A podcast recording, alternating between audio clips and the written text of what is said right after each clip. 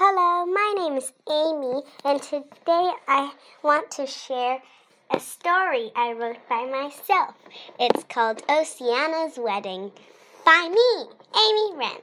There will be a wedding. Oceana Willow would be the bride, and Jack Zetman would be the groom. There would be kissing, smiling, and bouquets of flowers. But there is one problem. On the day of the wedding, the wedding dress disappeared. This is a job for Detective She. Detective She is the most skilled detective of all. After Detective She was called and started to investigate, the wedding suit disappeared. Oceana's friend Julia called Detective She again.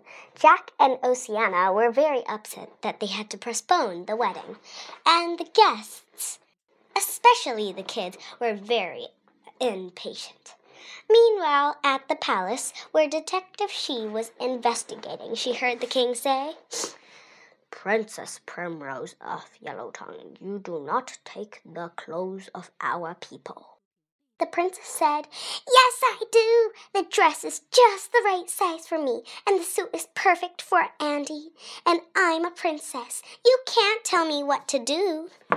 The king argued, But I am the king of Yellow Tongue, and you are my daughter. Daughters listen to fathers.